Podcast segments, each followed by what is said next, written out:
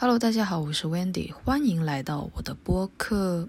Fly me to the moon and let me play among the stars。泉州初印象，其实啊，我是六月二十三号下午开始调休，飞到泉州，当天傍晚落地，住的是在晋江一个民宿。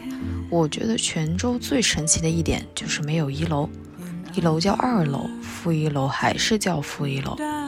在基建方面，泉州没有地铁，公交班次少，而且末班车结束也很早。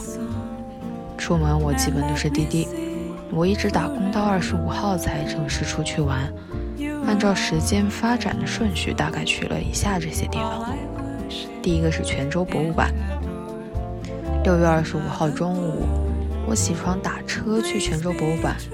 泉州博物馆在市区，这是一个人又少又浪费地的博物馆。对面是西湖公园，它跟其他城市的博物馆一样，再加上现在特殊时期需要在网上提前预约才能参观。想说一个槽点啊，就是参观流线太乱了，经常走到死胡同而不得不回头。找不到电梯，然后我只好走楼梯。但值得一提的是，这个博物馆特别重点介绍了闽南语的常用词和外来词等等，以及福建各个区、广东部分地区，还有台湾的闽南语的发音。但在我印象中，广州博物馆似乎没有关于粤语类似的介绍。第二个就是网红天主教堂。这是一个在花巷里被炒成网红打卡点 Top One 的天主教堂。特殊时期呢，它不开门。可以看到啊，它墙面呈现出来的是掉了的红色。我认为大多数网红打卡点就是皇帝的新衣，过来看看也就是亲身体验它，不过如此。第三个是洛阳桥。我本来想来这里看日出的，想想还是算了吧，不适合我这种小镇做题实习生来。城市里的孩子可以来感受一下。第四个是巴朗鱼咖啡店，这个咖啡店呢，一楼跟二楼是独立的，二楼才是这个咖啡店。其实我手机快没电了才过来，点了一杯 dirty。